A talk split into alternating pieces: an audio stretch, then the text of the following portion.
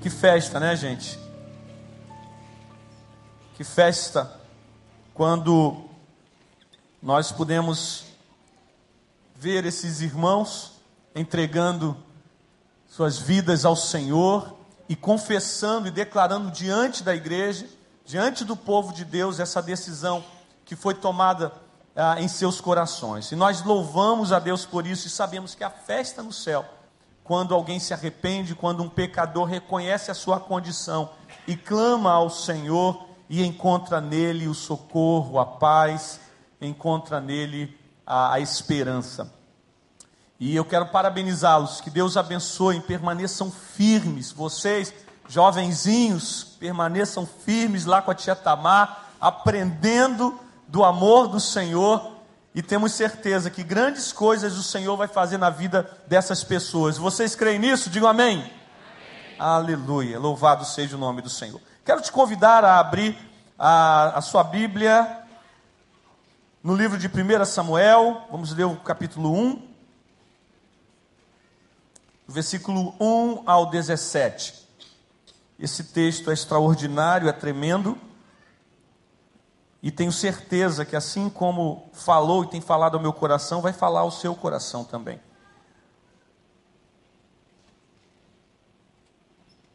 Amém, queridos? Fique assentado, eu vou ler, preste atenção nessa leitura, ah, e após a leitura, não feche a sua Bíblia, ah, deixa aberta, por favor. Houve um homem de Ramataim Zofim, da região montanhosa de Efraim, cujo nome era Eucana, filho de Jeroão, filho de Eliú, filho de Tou, filho de Zufi, Eframita. Tinha ele duas mulheres, uma se chamava Ana e a outra Penina. Penina tinha filhos, Ana, porém, não os tinha. Este homem subia da cidade de ano em ano a adorar e a sacrificar ao Senhor dos exércitos, em Siló Estavam ali os dois filhos de Eli, Ofeni e Finéias, como sacerdotes do Senhor. No dia em que Eucana oferecia o seu sacrifício, dava a ele porções, deixa a Penina, sua mulher, e a todos os seus filhos e filhas. A Ana, porém, dava porção dupla, porque ele a amava, ainda mesmo que o Senhor a houvesse deixado estéril. A sua rival a provocava excessivamente para a irritar porquanto o Senhor lhe havia cerrado a madre. E assim o fazia ele de ano em ano. E todas as vezes que Ana subia à casa do Senhor, a outra a irritava, pelo que chorava e não comia. Então Eucana, seu marido, lhe disse: Ana, por que choras? E por que não comes? E por que está ah, de coração triste? Não te sou melhor do que dez filhos? Após terem comido e bebido em Siló, estando Eli, o sacerdote assentado numa cadeira, junto a um pilar do templo do Senhor, levantou-se Ana e com amargura de alma orou ao Senhor e chorou abundantemente e fez um voto dizendo: Senhor dos exércitos, se benignamente atenderes para a aflição da tua serva e de mim te lembrares, e da tua serva te não esqueceres, e lhes derem um, um filho varão, ao Senhor o darei por todos os dias da sua vida, e sobre a sua cabeça não passará navalha. Demorando-se ela no orar perante o Senhor, passou Eli a observar-lhe o movimento dos lábios, porquanto Ana só no coração falava, seus lábios se moviam, porém não se lhe ouvia voz nenhuma. Por isso, Eli, o sacerdote, a teve por embriagada e lhe disse: Até quando estarás tu embriagada? Aparta de ti este vinho. Porém, Ana respondeu: Não, senhor meu, eu sou mulher atribulada de espírito. Não bebi nem vinho nem bebida forte, porém venho derramando a minha alma perante o Senhor. Não tenhas, pois, a tua serva por filha de Belial porque pelo excesso da minha ansiedade, da minha aflição, é que tenho falado até agora. Então lhe respondeu Eli: Vai-te em paz, e o Deus de Israel te conceda a tua petição que lhe fizeste. E disse ela: Ache a tua serva mercê, mercê diante de ti. Assim a mulher se foi, se, é, a mulher se foi seu caminho e comeu, e o seu semblante já não era triste. Que história extraordinária desta mulher chamada Ana. Eu gostaria de compartilhar com vocês hoje a palavra que tem o seguinte tema, uma reflexão que tem o seguinte tema: Aprendendo na escola do sofrimento. Aprendendo na escola do sofrimento. Ora, se aprendemos, se você acha que nós aprendemos alguma coisa e crescemos quando estamos vivendo momentos felizes, isto é verdade, mas nada se compara à escola da dor, à escola do sofrimento, quando as coisas não andam do jeito que a gente acha que deveriam andar quando as coisas e a vida não está do jeito que a gente planejou, quando as coisas não estão boas e a aflição e a amargura da alma toma conta de todo o nosso ser. É nesses momentos que nós aprendemos as maiores lições que a vida pode nos ensinar. E esse texto, ele é extraordinário porque fala de uma mulher bem casada, bem amada, porém uma mulher que se via impedida de ter filhos e ela a, atribuía esta situação a Deus. Então ela diz, e o texto diz que encontra esse texto que ela havia estava impedida de gerar filhos porque Deus havia cerrado-lhe a madre. E ela estava e era uma mulher estéril. E esta mulher sofria demais por conta desta situação e por conta de uma outra situação, que era a sua rival, que nós vamos falar um pouco à frente sobre esta mulher chamada Penina, que se tornou a, uma, uma aflição, um instrumento de afligir a alma de Ana, porque esta mulher tinha filhos, esta mulher podia gerar filhos, e por isso ela a colocava Ana abaixo de zero, que já tinha sua, a sua autoestima extremamente baixa. Aquela mulher, diz a Bíblia, todos os anos, todo momento, estava ali diante de Ana, dizendo: Você não é agraciada por Deus, você é ninguém, você não pode ter filhos. E tocando na ferida daquela mulher, e vocês com certeza conhecem alguma mulher que não pode ter filhos, e você imagina alguém ficar ali ferindo, tra é, trabalhando em cima dessa dor, como alguém que pisa em cima de um ferimento seu. Era esta situação que Ana enfrentava. Eu, eu gosto muito de, de filmes e tem um filme que eu gosto brasileiro, não sei se eu já citei isso aqui, me perdoem se eu já tiver citado essa, esta cena deste filme. É o filme O Palhaço, um filme brasileiro, mas extremamente interessante, porque neste filme mostra o drama de um jovem palhaço ah, que trabalha junto com seu pai, que é um palhaço mais experiente, mais velho, e ele o, qual é o seu drama, o seu dilema? É que ele, no picadeiro, ele faz as pessoas sorrirem, ele faz as pessoas ficarem felizes, pelo menos naquele momento, mas quando ele sai do picadeiro, ele tem que encontrar, ele tem que se ver diante da sua depressão, diante da sua dor, diante do seu drama pessoal, e há um diálogo extraordinário entre ele e o seu pai.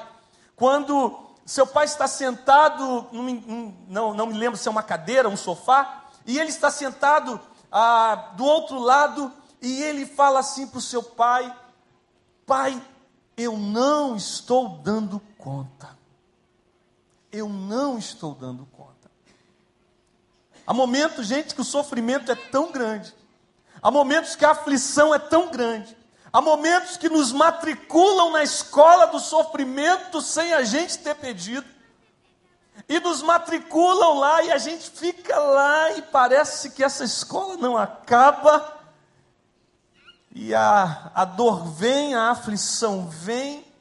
Mas como eu disse, na escola do sofrimento nós aprendemos.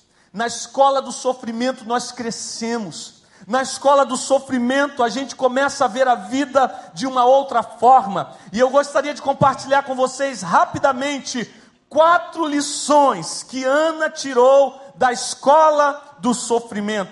Porque talvez você esteja sentado nessa cadeira, talvez você esteja na sala de aula e não está sendo fácil passar esse tempo. Eu não sei, talvez seja ah, na sua vida pessoal, Talvez o sofrimento se instalou na sua casa, no seu relacionamento com os filhos, talvez no seu trabalho. Talvez você tenha experimentado esse drama na sua vida e você se sente na escola do sofrimento e você não vê saída, e o que você tem feito é chorar, e o que você tem feito é sentir amargura no seu coração. Mas eu quero dizer uma coisa: o Deus de Ana está aqui hoje. E aquilo que ele ensinou àquela mulher, hoje serve. É por isso que a Bíblia foi escrita, queridos.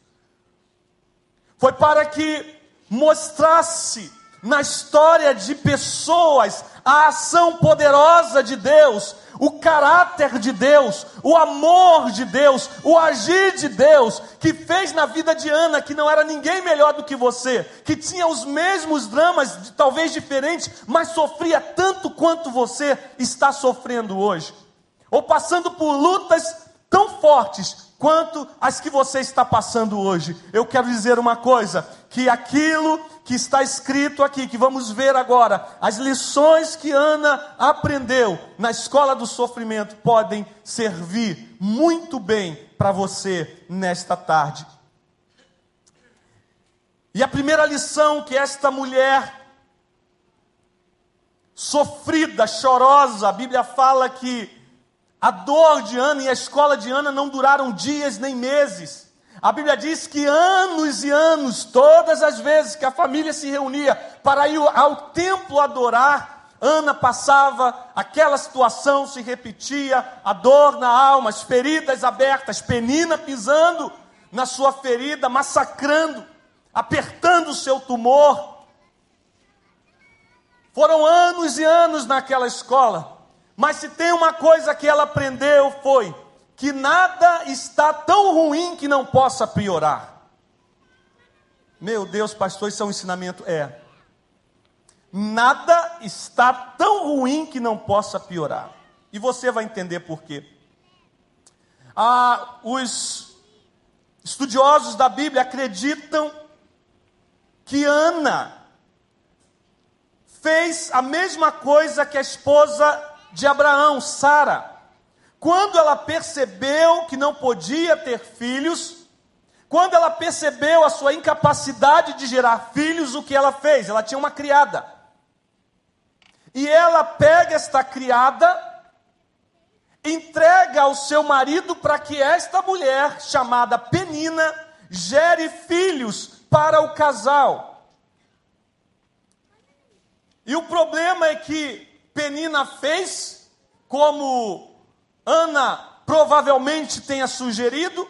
Eucana fez esse esforço todo de gerar um filho com a, com a serva, né? deve ter sido um esforço para ele. Mas a criança nasceu e as crianças foram nascendo. E diz a Bíblia que aquele jeito, que aquela providência que Ana a resolveu fazer na sua vida se tornou uma armadilha para si mesma.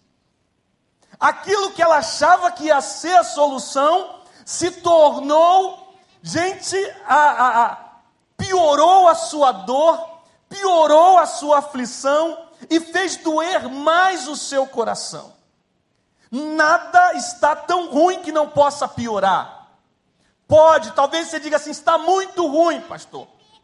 Não pode piorar, eu estou no fundo do poço. Eu lembro de uma moça que eu estava discipulando, trabalhando com ela. Ela era mãe solteira nos Estados Unidos.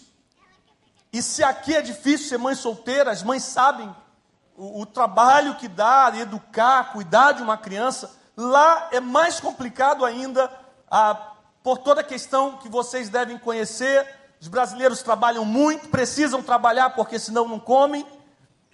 E aquela mulher, estávamos trabalhando com ela, e ela começou um relacionamento, eu digo: olha, vigia, cuida da sua vida. Eu e Sabrina sempre nos reuníamos com ela, sentávamos com todo amor, carinho, com aquela jovem, dizíamos para ela: olha, cuide da sua filha, espera, não entre em qualquer relacionamento, vai com calma.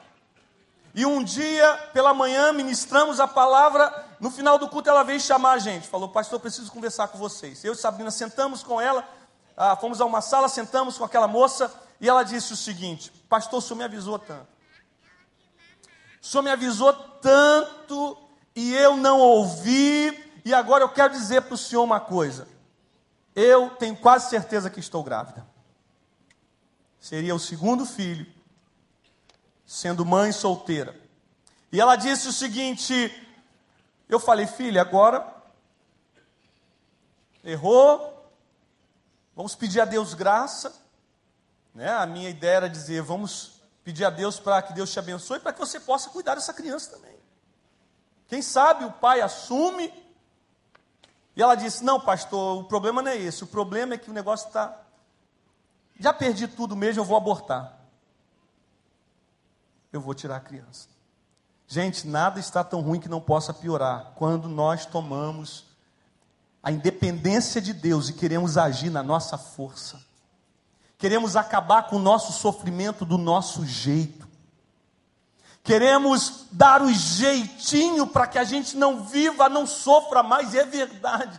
Quando está doendo, gente, ah, quando está doendo, só nós sabemos. Só você sabe o que você enfrenta. E talvez o mais fácil seja mesmo separar. Talvez o mais fácil seja mesmo, sabe, mandar esse, esse filho passear. Não vou mais cuidar dele, não quero mais. Talvez seja mais fácil você abrir mão de estar na casa de Deus. Talvez seja mais fácil você passar um, um, analgésico na sua dor, mas eu quero dizer uma coisa: que esse analgésico que nós imediatistas né, queremos fazer e, e tomar para acabar, para tratar a nossa dor, muitas das vezes se torna, querido, aquela aquela faca que vai ser vai ficar penetrando na nossa ferida todo o tempo. Aquela mulher que já tinha uma ferida, agora ela tem um punhal que se chama penina, que está marcando, que está machucando, que está ferindo. Ana aprendeu na escola do sofrimento que quando tomamos atitudes independentes de Deus, querendo ati é, tomar atitudes baseadas no que estamos sentindo, e para, para isso deixar essa dor ir embora, fazer com que essa dor vá embora, muitas das vezes nós conseguimos comprometer mais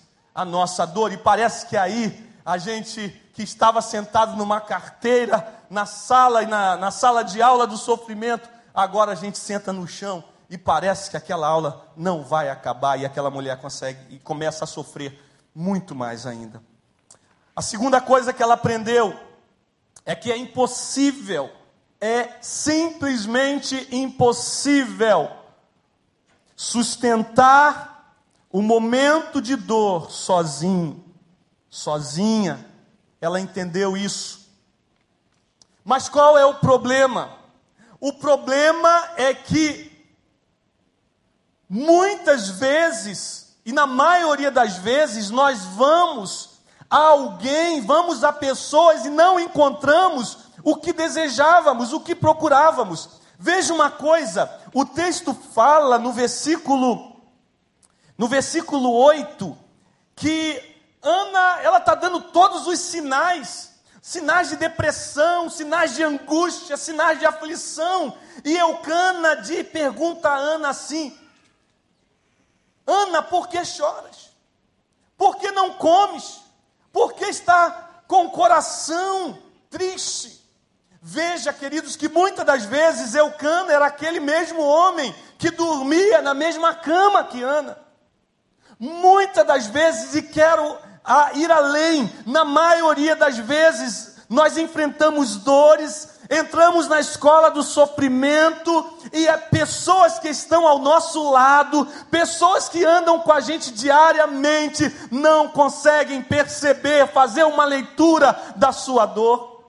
E você tenta mostrar e você tenta dizer de alguma forma, talvez não tenha coragem de contar a história toda, mas está lá uma pessoa batida, está lá uma pessoa chorando, está lá uma pessoa angustiada, mas o seu marido não vê, a sua esposa não vê, o seu filho não vê, o pai não vê, o parente próximo não vê, e você se sente sozinho. E a escola do sofrimento se torna mais dura e para piorar a, coisa, a coisa, ela entra no templo e o pastor dela, que era o sacerdote Eli, quando vê aquela mulher angustiada, ele diz assim: mulher, para de beber, sua bêbada.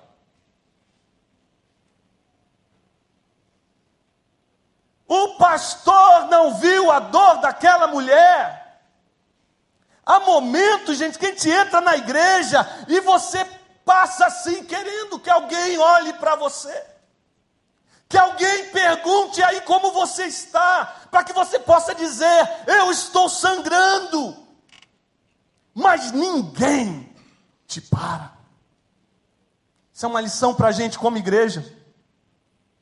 Isso é uma lição para nós. Muita gente que senta do teu lado aí, querido.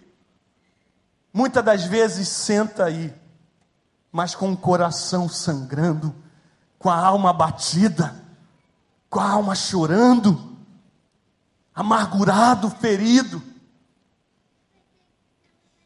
Nem o pastor de Ana entendeu a sua dor. Mas Ana aprendeu na escola do sofrimento que há um em quem podemos desaguar todas as nossas mágoas. E a Bíblia diz que Ana entra no templo. Ora, Ana fazia isso normalmente, cotidianamente, todos os anos, mas agora foi diferente. Ela sabia que não podia ficar chorando, triste, ninguém entendia. Ninguém queria gastar tempo com ela. Ninguém ia gastar tempo. Sabe por que quando você está passando luta, você se torna um estorvo? A gente quer estar perto de quem está alegre, de quem está rindo, de quem está tá festejando. Quando chega alguém chorando, meu Deus, já vi aquela pessoa. Mas Ana entra no templo de uma forma diferente, diz a Bíblia. Que agora ela não precisou falar, porque ela sabia que o Deus dela conhecia o seu coração. E a Bíblia diz que ela se derrama diante do Senhor. Ela começa a chorar, ela começa ali se derramar, ela começa a desaguar em Deus. Em quem você tem desaguado? Você tem onde desaguar suas mágoas, as suas dores, as suas feridas? Às vezes eu entro naquele gabinete e os pastores sabem disso, às vezes você ouve cada história que parece que aflige a nossa alma, parece que aquele peso vem sobre nós. E tem dias que o negócio é tão pesado, gente, que eu tenho que dobrar os meus joelhos para desaguar em Deus, para dizer: Deus, leva essa dor que eu estou sentindo, simplesmente por ouvir a história daquela pessoa, porque senão eu vou com aquela dor para casa. E eu tenho que desaguar, e ali eu me derramo no Senhor e falo: Senhor, eu não tenho condição de levar isso para casa. Toma, Senhor. É por isso que ele diz: lancemos sobre ele todas as nossas ansiedades, porque ele, o Senhor, tem cuidado de cada um de nós. Ana desaguou em Deus, Ana colocou as suas mágoas, Ana, Ana aprendeu que a única pessoa que ela pode ir em oração, clamar e ela vai ter resposta é diante do Deus de Israel. A terceira coisa que ela aprendeu foi a entregar aquilo que lhe fazia sofrer.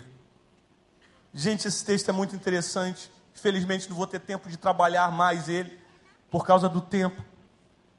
Mas é impressionante. Ana tinha a convicção de que a alegria dela, que a felicidade dela estava no fato de poder ter um filho.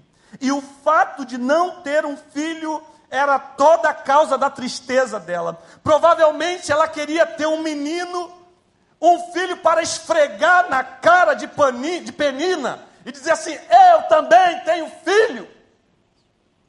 Quem nunca pensou que o estorvo da sua vida é o seu patrão? E talvez você tenha pensado: ah, se eu ganho na cena. Ah, Jesus, se eu ganho na cena.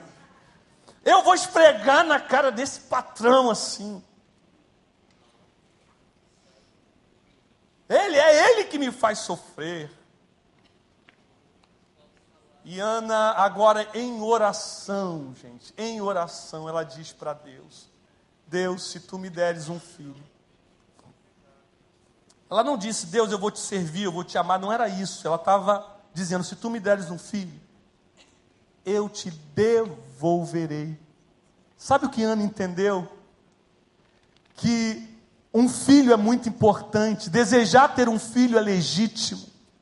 A esterilidade, seja na alma, seja no corpo, seja no espírito, ela é terrível.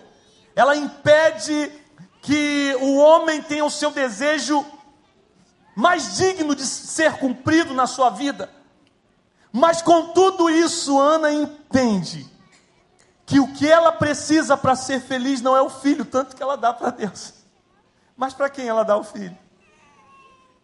ela entende que a felicidade dela não estava no menino, a felicidade dela estava em Deus. A alegria dela estava em Deus. Quero dizer uma coisa para você, querido. Não há nada neste mundo que possa te fazer mais feliz, ou feliz verdadeiramente, do que conhecer a Deus e ser conhecido dEle.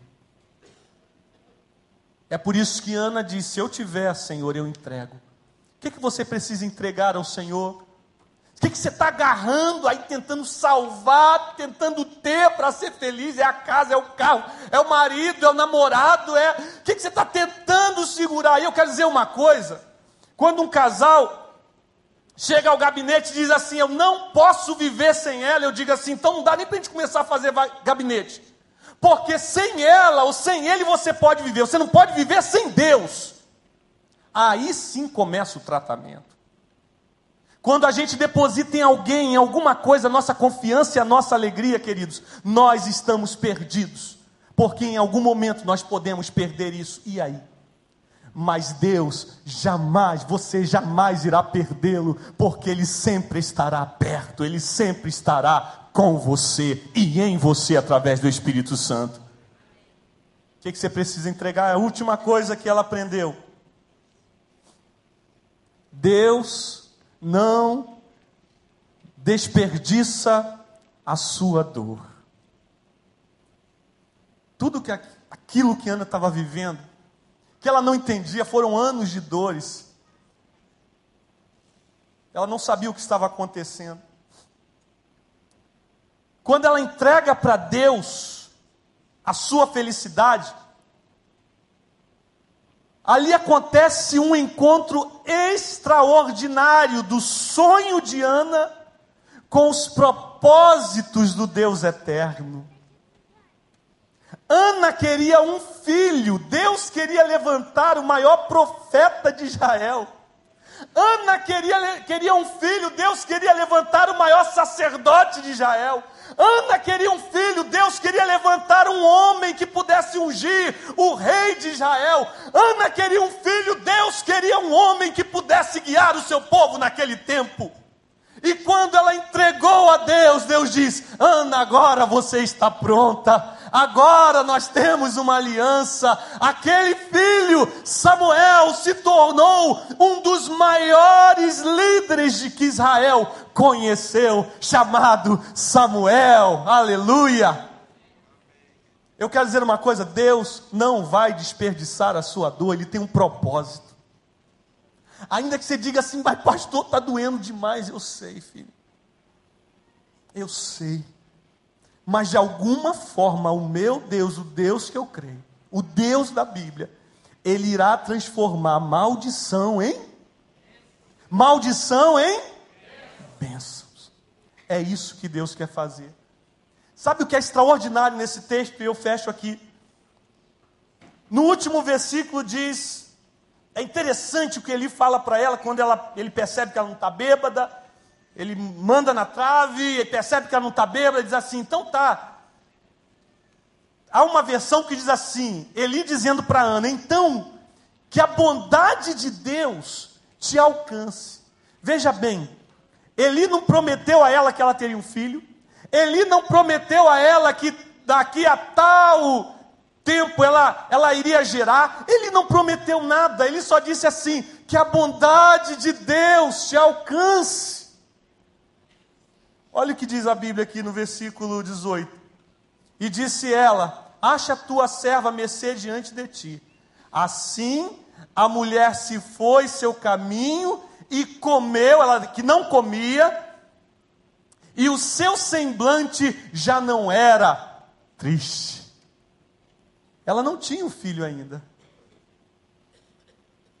Daí ia demorar para ela ter filho, mas estava ali uma mulher restaurada aqui dentro. Sabe, eu estava lendo um livro essa semana que a maioria das nossas enfermidades elas acontecem por conta de somatização. São dores na alma, feridas na alma, impressões na alma, tatuagens na alma que somatizam. E aí mulheres não podem gerar, o câncer vem, a doença vem. Por quê, gente? Porque está ferido aqui dentro. Porque está ferido aqui dentro. Mas vamos orar agora. Gostaria que você fechasse os seus olhos. Sabe que o Deus, essa é a palavra de Deus para você hoje, que o Deus, que o bondoso Deus, vá diante de você e te dê alívio que o bondoso Deus te ajude a passar na escola do sofrimento. E que você que estava triste, você que tem acordado triste, vivido triste, que você possa sair daqui como Ana saiu daquele templo, com um novo semblante, pronta para viver, pronta para experimentar as grandezas de Deus. Que você saia daqui hoje, pastor, mas não mudou nada, não interessa, mas o teu Deus o teu Deus está vivo e você está tendo uma experiência com Ele agora, e isso basta. E isto é suficiente. Nós vamos louvar ao Senhor. E enquanto estivermos louvando, eu gostaria que você se fizesse uma pergunta.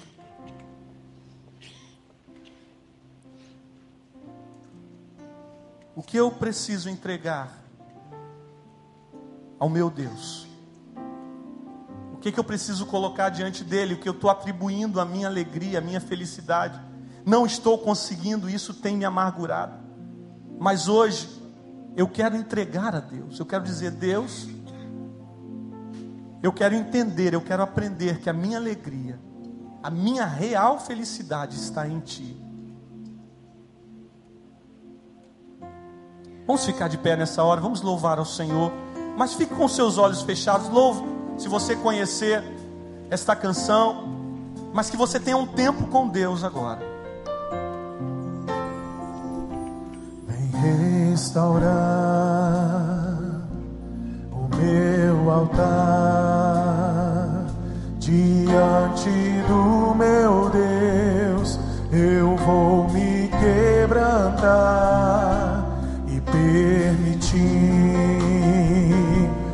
teu agir.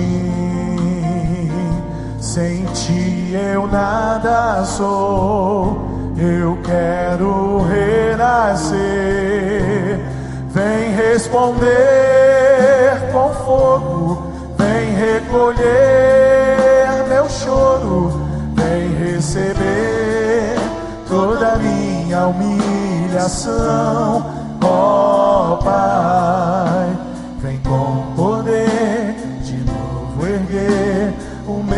altar. Vem restaurar, vem restaurar o meu altar diante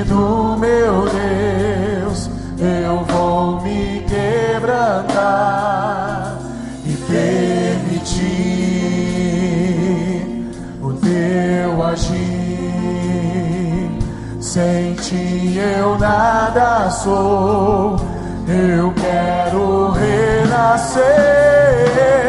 Vem responder com fogo, vem recolher meu choro, vem receber toda minha humilhação, ó Pai.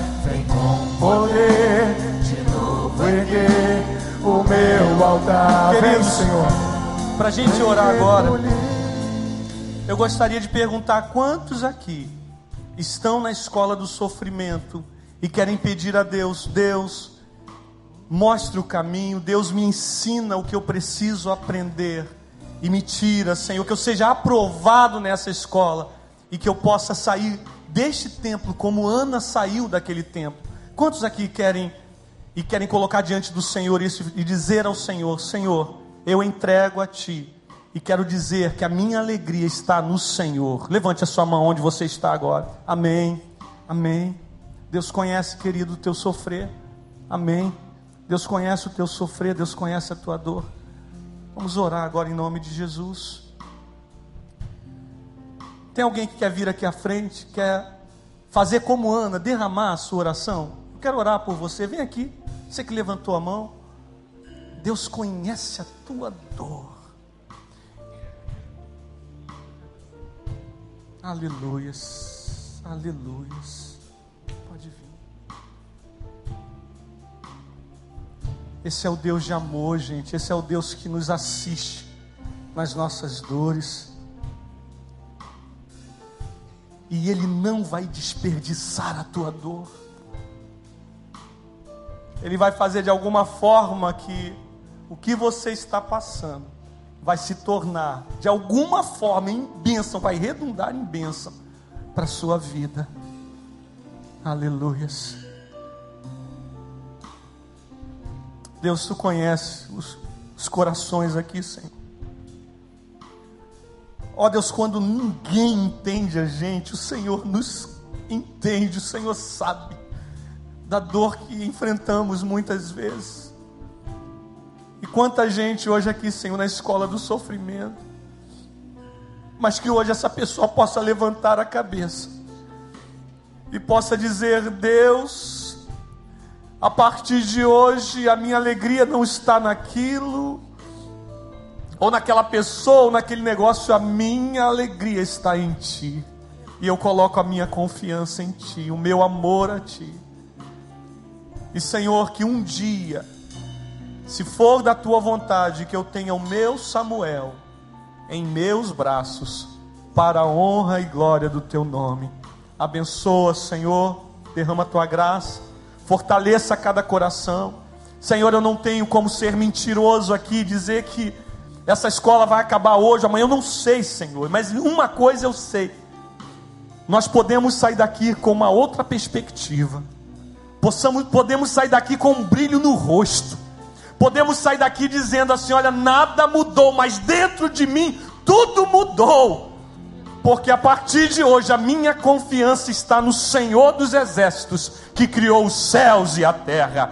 É o que nós te pedimos, abençoa-nos, Pai, leva-nos em paz para os nossos lares que possamos sair daqui confiantes em Ti, em o nome de Jesus. Amém, amém e amém. Que Deus abençoe